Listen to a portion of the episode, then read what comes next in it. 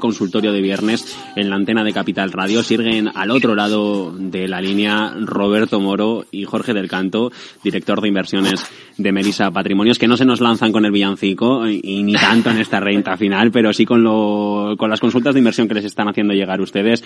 Por un lado hemos dejado pendientes antes de la pausa para publicidad.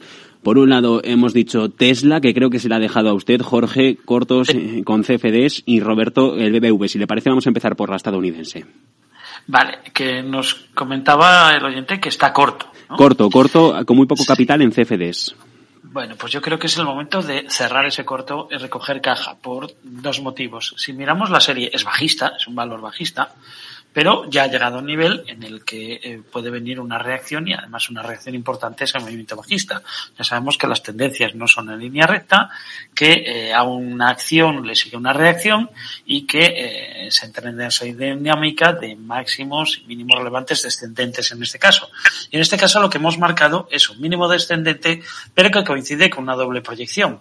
Por un lado, con la base del canal bajista, que la alcanzó cuando cruzó en los 115 dólares hace pocas jornadas, en esta misma semana, y por otra parte también teníamos el objetivo de, impulso del, tamaño de la caída, que lo teníamos un poco más arriba, lo dejó en la zona de los 127 y llegó a descolgarse pues hasta esos 103 que vimos hace dos sesiones.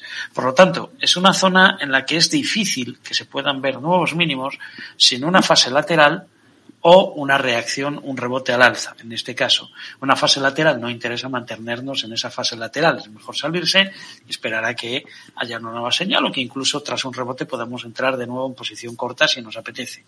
Y por supuesto, ante un rebote al alza tampoco interesa. Con lo cual yo aquí me buscaría eh, ese nivel que, que ya marcado en intradía de hoy de los 124,6 como mucho, como muy lejos. Si lo supera yo cerraría el corto. Aunque sería partidario no esperar, no darle ningún margen más y ya pues simplemente cerrar y esperar a una nueva ocasión porque es probable que haya un rebote y ese rebote pues puede alcanzar fácilmente los 135 que es eh, un nivel también de objetivo pero a nadie le extraña que pudiera incluso aumentar hasta los 164.